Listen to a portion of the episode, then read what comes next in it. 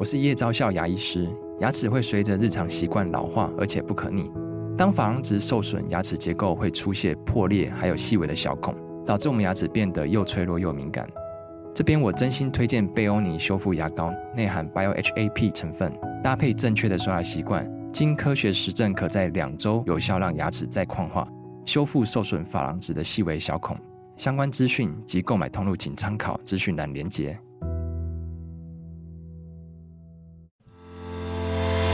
好你点进来听，刚好我想说点什么。大家好，欢迎收听《刚好遇见你》，我是赖芳玉。每集我将为您带来轻松、舒心跟专业的多元角度，我们一起来聊天吧。各位听众朋友，大家好啊！又来到《刚好遇见你》哦。今天我们要谈的主题其实适合晚上听。呃，因为我们谈的话题，大家也许会觉得它是有点沉重，可是实际上它是像我上次说的，叫生活。当你生了之后，就会遇到的事情，就叫死亡。那么最近这个小鬼的事件啊，当然再加上前面罗佩颖的猝死的状态，让整个台湾社会都陷于死亡的一个讨论当中哦。应该讲不到讨论，而是到那个恐惧。可是也很好的，美人姐。把这个从罗佩莹的那个告别的这件事情呢，也带了让大家明白，嗯，告别有时候是不是只是。悲伤还有隐含很多的对话。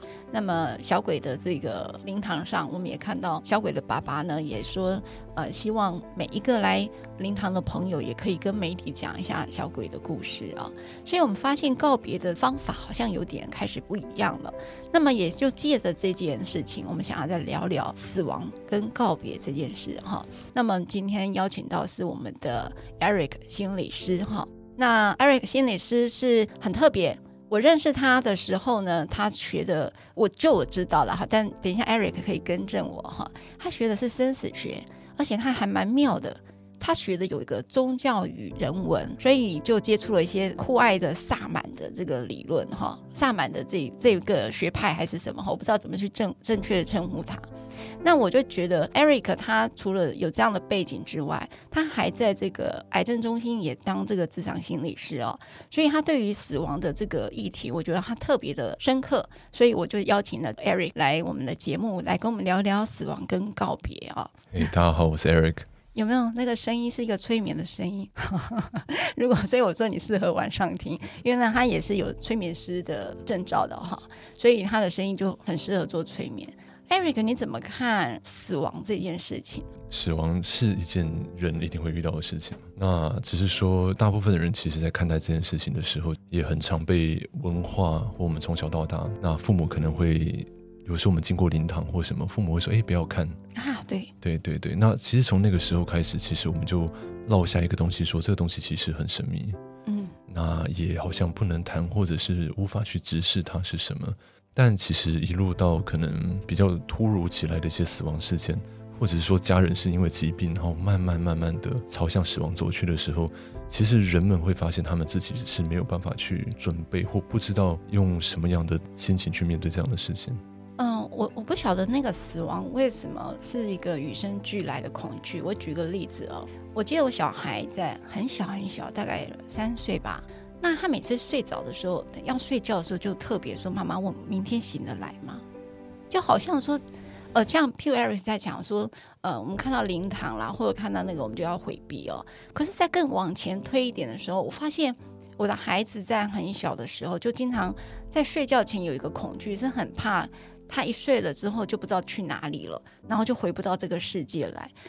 所以，对恐惧是不是一个很与生俱来？除了文化之外，有没有一个与生俱来的一个？像其实我也会，我从小也会有这个议题，耶，就是很怕我睡着之后，到底另外一个世界是长什么样子的。其实我最近听到一个说法，其实我自己蛮喜欢。他是说，其实你像我们人类在更早，或者整个动物在这个星球上面生存的记忆里面，其实都是从一些可能包含战争啊，或掠夺，或者是说呃弱肉强食这样的一个环境长大的。那其实 DNA 里面就记得了很多生存焦虑跟战斗的记记忆跟经验，这样子。哎，对耶。所以我从 Eric 的说法里面说，我们有一些与生俱来的，可能你不知道什么时候的记忆是放在你的 DNA 里头，所以你可能对那个记忆就带来你莫名的焦虑。我再举一个小小的例子哦。那当然，这个就跟呃，我一直刚才想要问这个 Eric，就是包括有了一部电影叫《与神同行》，他就去提到了死后的状况。那你你知道吗？这个死后大家就说下十八层地狱哈，或死后审判呐哈，所以那个恐惧会是什么？我们不知道。但是经常会有一个镜头叫做死后审判，或者十八层地狱，或者说你造了业太多，你就一定会如何又如何。我们对于这个死后的世界里面有很多的神秘跟不确定性，甚至我们有听到很多的惩罚哈。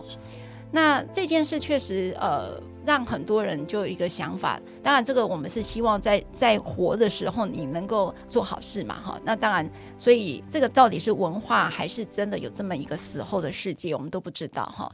那我讲一个小小的故事哦，我有个导演朋友，经常在教萨满的一位老师，好像是吧？那我们那个朋友，我那个导演朋友，他也就是一直去学那个萨满。那为什么要讲到萨满呢？除了与神同行之外，我刚好在去年出了一本小说，叫《代用民宿》啊，里面也用了一个萨满。可是那是一个巧合，并不是我真的去研究了萨满。但是也因为这个角色里头，主要是一个萨满，一个呃老太太哈，是一个萨满，然后带入了另外一个使者的世界，就是代用民宿的世界哈。在讲这个萨满的时候，他就跟我讲说，他曾经去参加过，喝了一个死藤水。那我说，你为什么要去参加呢？他说他想要去体验一下那个死后的感觉是什么，所以他就变成一个假死的状态。我说那后来呢？他说后来感觉是好美哦。他那时候刚开始是很愤怒的，我怎么可能因为一场工作坊就失去了自己的生命？他真的认为他死掉了。所以当他的身体开始慢慢的这个僵硬的时候，他一直想要挣扎，可是到整个全身都变僵硬之后。他开始看到整个世界里头一朵一朵的能量的花一样，他说非常的美丽。然后他说他经历了那个死藤水的经验之后，他觉得哇，其实死不用那么恐惧，死亡不是真的只是地狱这个事情哈，他可能还有很美好的世界。那我刚才那样的他的这样经验，Eric，你在你的研究当中他是怎么回事呢？嗯，其实，在萨满的研究里面，我们讲的是比较像西方，他们真的是。呃，用人类学的方式去接近这些呃少数民族，那包含去接近他们的文化以及他们传承到的这个巫师的一些教导。那也有一些基金会，他们在专门在全世界，呃，如果你有需要，他们就会来到这个地方去帮你们把这原住民的一些快要失传的东西保留下来。Oh. 那我会这样看待，就是说，呃，其实原住民的东西，它有一个很深刻的智慧是。人跟自然界的关系，嗯，所以人并不是在这个世界上唯一的一个存有，嗯嗯，死后的世界其实我们觉得说用一个比较呃现象的方式去看待它的话，呃，有一些濒死经验的研究都会发现，人们其实大部分都会看到很相似的场景，比如说有一条很长的冥河，嗯啊，然后过去之后好像一个隧道一样，然后就越来越亮，隧道尽头就越来越亮，越来越亮。那最后就看到一些穿白色衣服的家人，嗯，然后会来迎接他们这样子。那如果这些人他们觉得说，哎，好像还没完完结这一生的一些事情的时候，哎，一下子就醒过来了，就回来了。那很很多人就在问说，那那个冥河或者是家人接完之后呢？嗯，的那个世界是什么？那其实有一些说法或一些研究，这当然是可以被讨论的。就是说，呃，这个东西是其实是我们的整个大脑在。呃，还有一些画面跟还有一些意识，慢慢在下降，慢慢在下降的时候，很常会出现的一个画面，很常会有这样的画面。那比较合理的一些解释就是说，其实对于文化或者是对于一些我们对死后世界的想象，会在这一段发生。但是在那个之后，呃，其实像是有一些有一个英国人他。就是心脏停止了，好像几分钟之后，他醒过来之后，他就画下了很多死后世界的样子。嗯嗯。那那个世界的样子，其实如果你们有在网络上看到一些像萨满的空间看到的的地方的时候，你会发现它其实是很相似的。怎么说？比如说有一些几何图形，嗯，那会看到一些动物，会看到一些呃指导灵或一些存有。那在这个意涵上面或这个讨论上面的话，很多的说法，比如说集体潜意识，或者一个人文空间，或者是一个萨满的世界。那当然，这个就是说从人文的角度出发，心理学角度、哲学、宗教角度。但最后人们发现，其实共同讲来就是说，它其实是一个回到比较像一个量子或比较是原初的一个状态。那英文有一个讨论叫做 logos，嗯，哦，那就是说东西从未显化，从一个虚空中未显化，显化到一个实质物品物体的这个中中介的状态，这样子。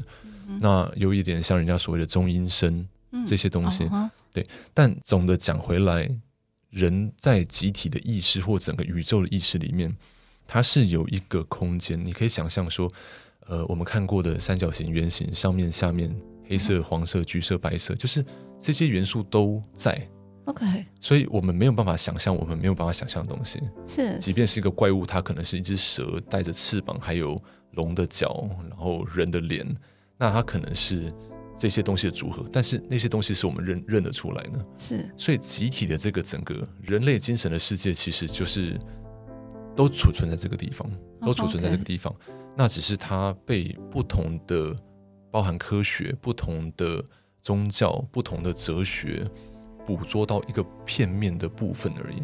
OK，所以从 Eric 的说法里面，就是说这个世界其实可能是一个人类集体意识所创造出来的一个世界。那有些可能是你可以辨识，有些你可能无法辨识。那么科学也好，宗教或各种形式的任何的去理解这个世界，它都会取这个世界里头的片段来呈现这样的一个影像。我这样是对的吗？是。那所以换句话说，那我回头来讲一个最简单的事情，就是到底刚才有提到萨满这个是不是要带领大家去看到一个死后世界的一个？我不知道他称之为什么，是使者还是什么？对，是其实这个这个概念，从包含你说像很有名的《西藏生死书》里面在提的一些事情，就是说人在这个所谓的过度的这个中阴身的这个状态的时候，其实会有很多的画面。嗯，那那些事情，呃，有的时候是一些你可能曾经做过的，呃，你还没有完成的，或你放不下的一些想法跟一些感觉，呃，甚至说一些信念这样子。那那些东西其实很重要的，就是说，它有点像是来告诉你说，其实你有一些课题还没有平衡。那最核心的关键就是说，这个世界上所有东西都是一个作用力跟反作用力。所以，如果我们今天对一个人做了一些不平衡的事情的时候，我们要回到这个所谓的母体或这个 matrix 这个这个母体里面的时候。它就会需要经历一个平衡的过程，嗯、那平衡过程其实就是一个眨眼的瞬间而已。但是人们会觉得仿佛好像真的经历了那整个可能屠杀或整个呃呃说谎的过程，或整个很不平衡的事情的过程这样子。嗯、那这一切只是为了综合之后，让这个灵体能够完全回到。整个洪流里面去，嗯哼，这是萨满理论，萨满这样的一个学说里面的一个观点，还是这个观点其实综合了很多，包含萨满或者是一些 New Age，或者是说，呃，包含各个宗教他们共同的一些说法。啊，嗯、比如说佛佛教可能就会提到一些业力的事情，嗯，那基督可能会提到基督意识，那他其实在讲的东西其实名称不同，现象我们会发现其实是很很接近、很近似的。好。所以，其实我们在聊这个呃，关于死后世界啊，我我必须再回头去讲，我为什么会想这样问的原因是，似乎我们对于死亡这个恐惧有很大的根源来自于我不知道死后的未知世界是什么。那么，我们为了要去探寻这个未知的世界，我们似乎运用了很多的可能性，譬如我刚才讲的萨满，譬如说我可能像刚才 Eric 讲呃，西藏的生死学。就是在探索这个死后的世界是什么。那么，其实现在没有任何一件，我我我这样讲，我也不知道对不对哈。呃，包括也宗教告诉我们死后的世界是什么。其实都在突破一件事情，就是死后的世界，它有很多的可能性的存在，但绝对不是你想象中单一一种。譬如说，呃，刚才讲我《与神同行》里头的死后审判，或者是你可能想象中当中的美好。那当然讲说，你死后世界到底要看到什么？是你活着时候做了多美好的事情，你会可能你死后看到就是一个美好的事情。看来这件事情呢是个未知数，可是我们试图去找到一些逻辑。我这样讲是对的吗？是。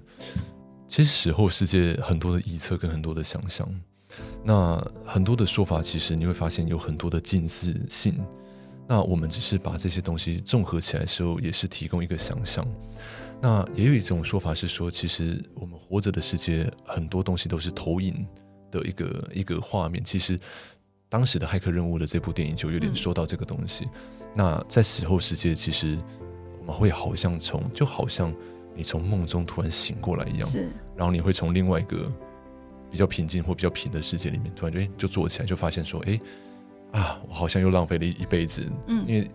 有一个说法是，这一辈子能够经一天能够经验到的东西，是在那种所谓天人或气界里面，可能要十万年才经验得到的的地方。这样，所以说他们会说啊，我知道很辛苦，可是我又忘记了，然后我浪费了一辈子，然后又来了一遭这样子。嗯哼。所以通常在灵魂的层次上的时候，他们会再次选择要再回来，再投身，再做更多的选择、跟经验、跟体验这样子。嗯所以这个是一个说法，还是它是一个理论？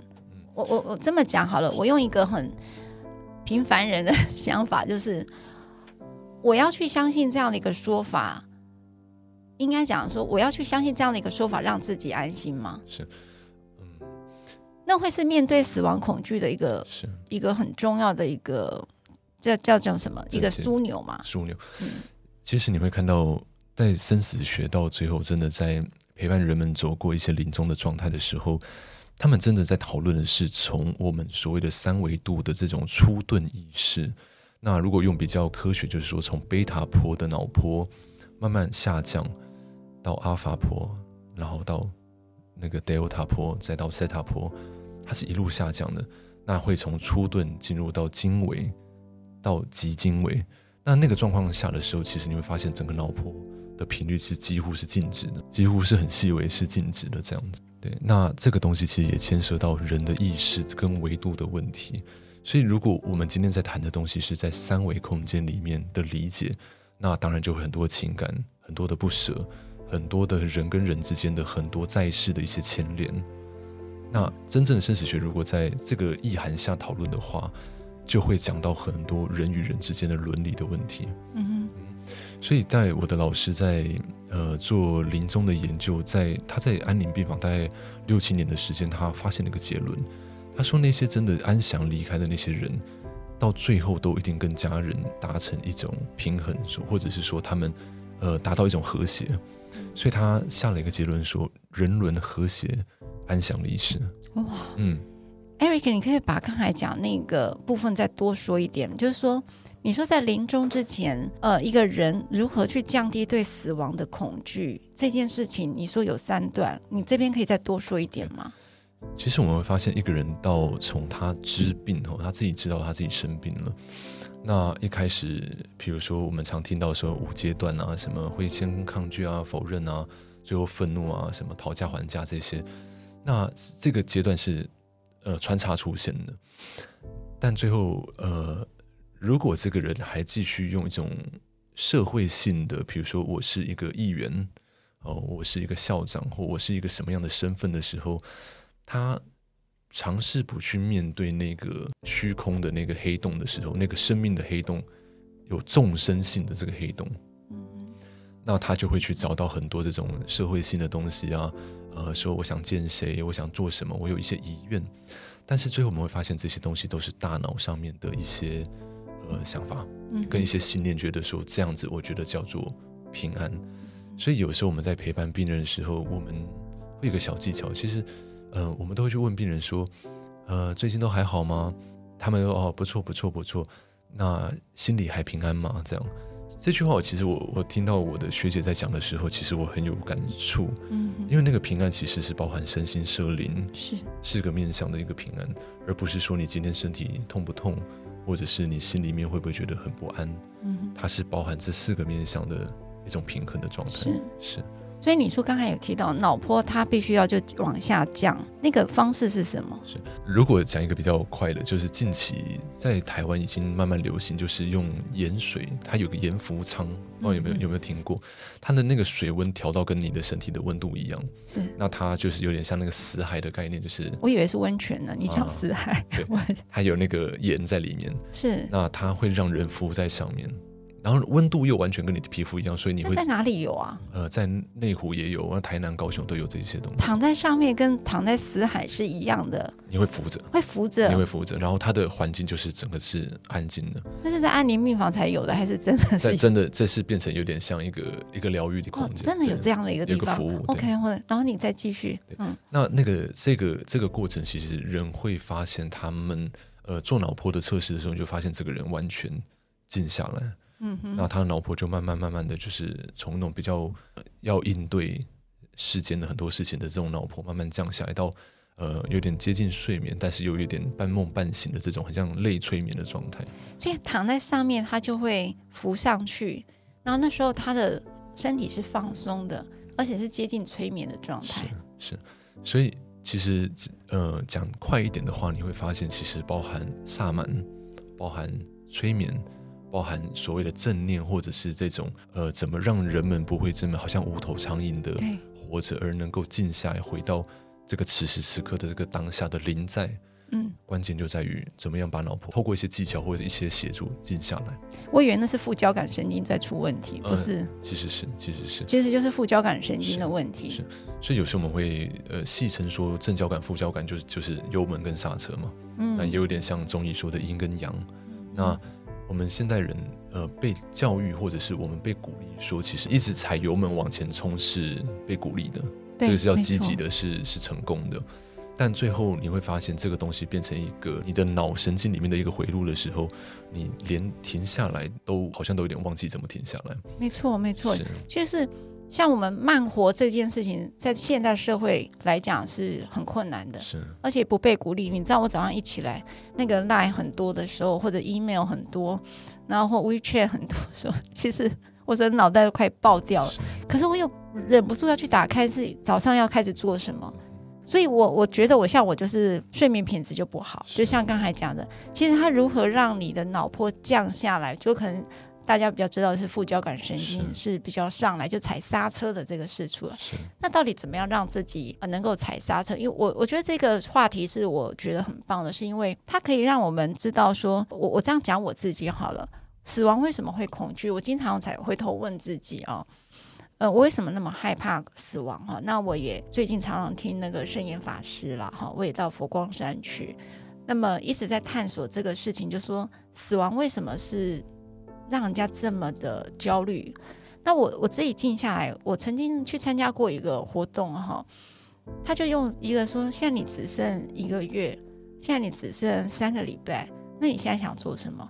现在你只剩两个礼拜，然后一直讲讲讲，现在你只剩五秒钟，你要说什么时候？哇，我几乎扛不住哎、欸，很冲击，那很冲击，那个那个活动让我到现在我还讲了都很想哭啊，就是说。天哪，我我知道了。我面对死亡最大的恐惧是牵挂。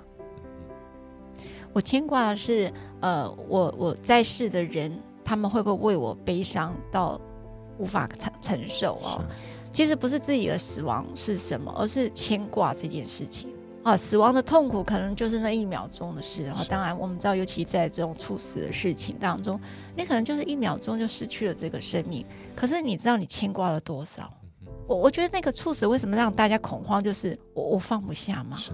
那那个放不下到底有什么方式？然后我又学到了一个可能性，就是叫活在当下。就像 Eric 在讲，可是对我好困难哦。是。因为我的脑袋都在想未来啊，譬如我要做 Podcast 啊，譬如我要找谁来？然后譬如说我我还有儿少的工作要做，就是说我的脑袋除了我现在跟 Eric 正在此时此刻的在谈话，那听众朋友你可能此时此刻也正在听哦。可是我大部分脑袋在沉默的时候，在没有声音的环境下，我脑袋是飘到未来，不然就是飘到过去。是，我我很难抓到回来。是，那如果我我我一直在想，我有没有一个可能学到活在当下，我就可以面对死亡的恐惧？这是我刚才跟 Eric 讲的是一样的，说我到底有没有可能？可是我觉得对我是难的，尤尤其是个律师。是，其其实这是需要练习的，因为我们的身体其实呃在比较。本能上面，我们一定会去，呃，有生存焦虑嘛。嗯。那在本能上面，一定会有求生的的欲望跟渴望。那其实我们有个说法很有趣，我蛮常跟跟我朋友在聊，就是说，当你活在过去，你会产生忧郁；那活在未来你会很焦虑，嗯，那活在当下你就能够感觉到平静。那活在当下，很多的时候人家说那是什么意思？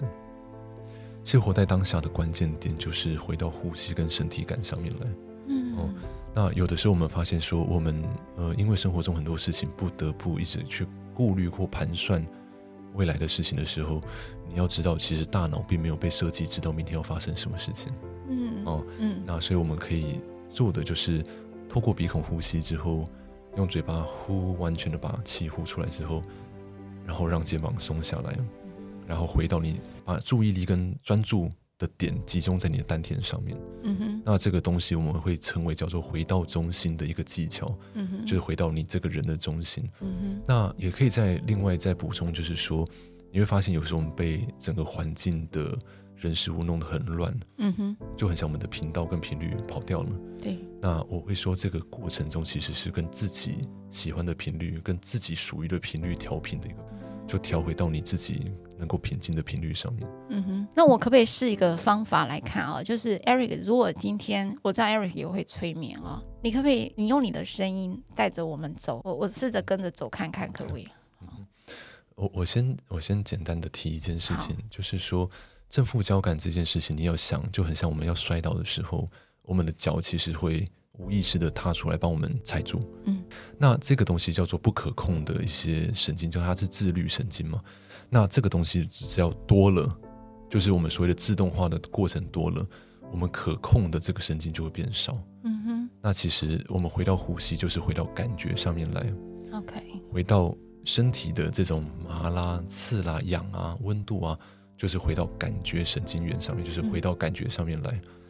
那只要打开了感觉跟这个就是动作跟感觉的这些神经的时候，你可控的变多的，你不可控的就会降下来。OK，可控的变多了，不可控的就会降下来。是，OK，是，所以我们现现在要来试试看。OK，所以 如果你愿意的话，你可以尝试让你的身体在一个非常平衡的姿势上，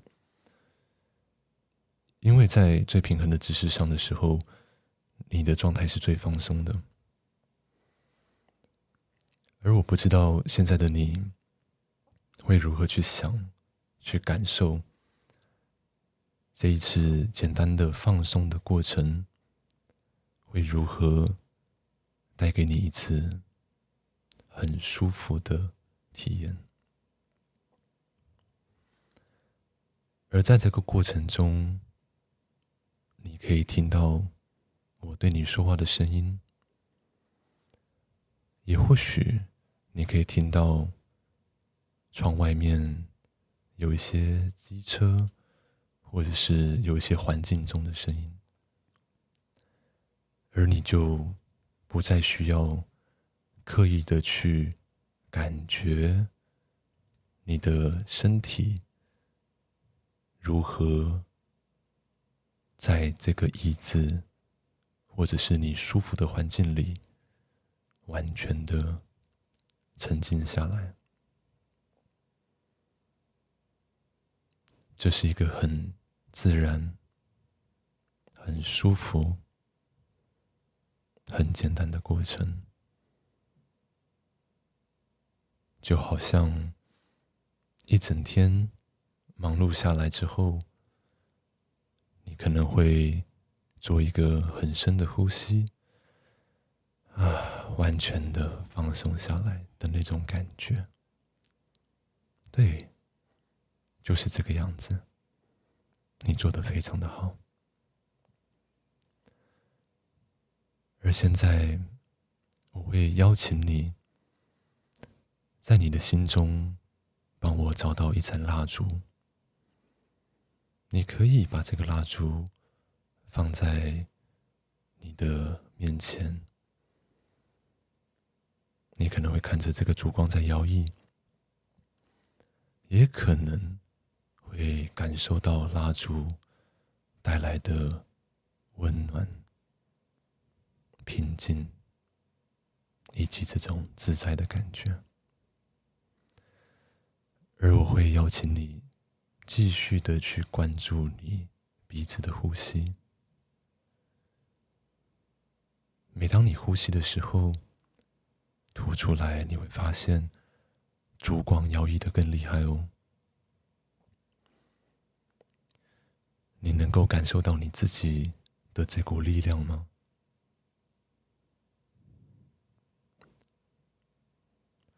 很多的时候，我们在生活的忙碌里，会有一种感觉，好像好久没有跟自己在一起了。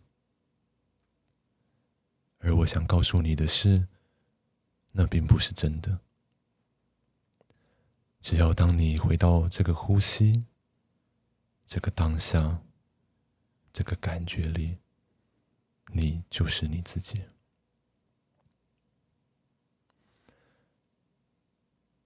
而且你不要忘了，是你带着你自己一路走到这里。我会跟你说，那并不是一件容易的事。而当你继续沉浸在这种感觉里的时候，我可以再一次邀请你。做一个舒服的呼吸，感觉到你身体的知觉慢慢的、慢慢的回来，不急，因为慢慢来最快。如果你愿意，你也可以。轻轻的动一下你的大拇指，感觉到你的知觉一点一点的回来。而现在，我会跟你说，我会给你一点时间，让你的身体记得这种感受。而我不知道的是。你会如何在你需要放松的时候，让身体帮助你记起这个感觉？对，就是这个样子。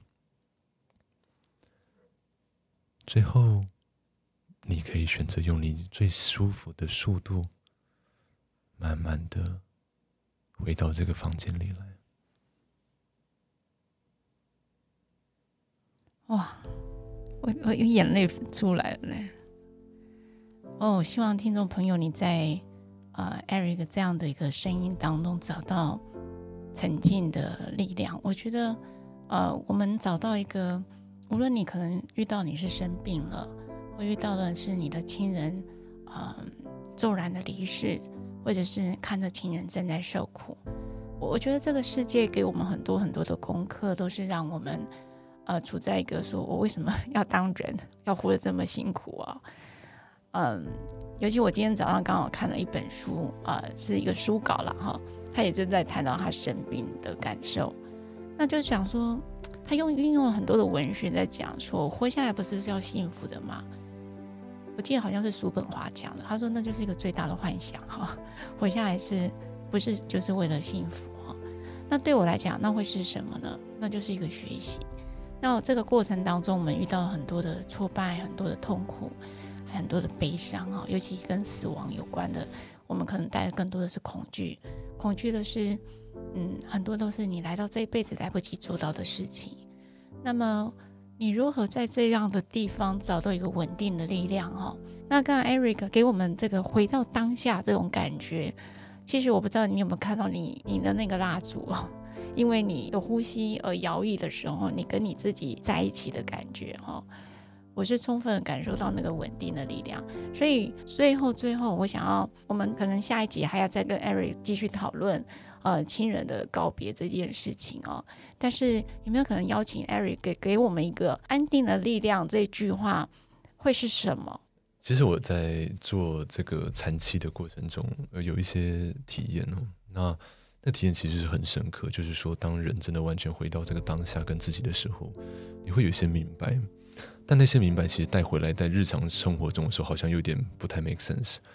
那我经验到，其实像我老师说的，就是说，太热切的活着，其实到最后一定会被证明是一件愚蠢的事情。哦，天哪，讲这句话我快哭了。是，那在产期的过程中，我的明白是，当活着对你来说是一件事的时候，死亡才开始在对你产生威胁。你听到了吗？我听了真的快哭了，因为他几乎讲到我心里去了。我我不知道这句话他的那个明白，各位听众朋友，你也可以有你的明白。我我觉得那是每个人不一样的题目啊。可是 Eric 在产期里面，他那个其实几乎打中我，因为很很热情的活着，死亡才会变成是一个危险的事。那对我来讲，就是我从小到大一直在恐惧的事情，因为我觉得。好像我来到这一世有很多事要做。我其实曾经做过一次催眠啊，我也跟听众朋友也分享。那那次我为什么要催眠啊？其实它并不是一个我，我觉得可能不是正式的催眠。那我到至今为止我都不知道是真的还是假的。但是我有一个为什么的起心动念，是因为我觉得为什么我老是觉得时间不够用，而且是从小到大就开始这么想。然后当我国中还高中坐在公车上。我就看到那些国中同学都在车上的时候，我在想：天哪！几十年后他们头发都白的时候，我会是什么样子哦？那个是一个很莫名其妙跑来的恐惧哦。然后，所以我就想要透过催眠去找这个答案。然后，我还有一件事情也想要透过催眠找答案是：其实我做了很多公共事务哈，包括以前做家暴、性侵害，一直现在做儿少或家事，我发现我为什么这么多的来不及？那那个来不及到底是什么东西促使我非得这么做不可？然后我为什么会莫名其妙的仇富？好，我对那生意人会仇富啊？那这是一个不对的事了哈。因为我觉得人每个人都是有他自己的处境跟自己的状态哈。我到底是带着什么样的心情去看这些有钱人呢？那我到底发生了什么事情让我带着这么小从小的气质就是如此？我不知道长大之后。所以我就想要透过催眠去探索我自己。那当然，最后我是有的答案哈。呃，那我们在下一集再跟各位分享，也跟 Eric 分享那个催眠的经验，给我了一些很不一样的感受。所以我也有很大的一个转变。那我今天先谢谢 Eric，我们下一期再来讨论如何跟亲人告别啊。这个是一个很难的议题，但是需要一点练习。好，那今天谢谢 Eric，谢谢谢谢大家。如果你喜欢我分享的内容，欢迎订阅。想请我喝杯咖啡，欢迎打赏，我们会全数捐给二少全新会。如果你想要更了解二少全新会，在每集详细内容都会有介绍。大家下次刚好遇见时，我们再来聊天喽，拜拜。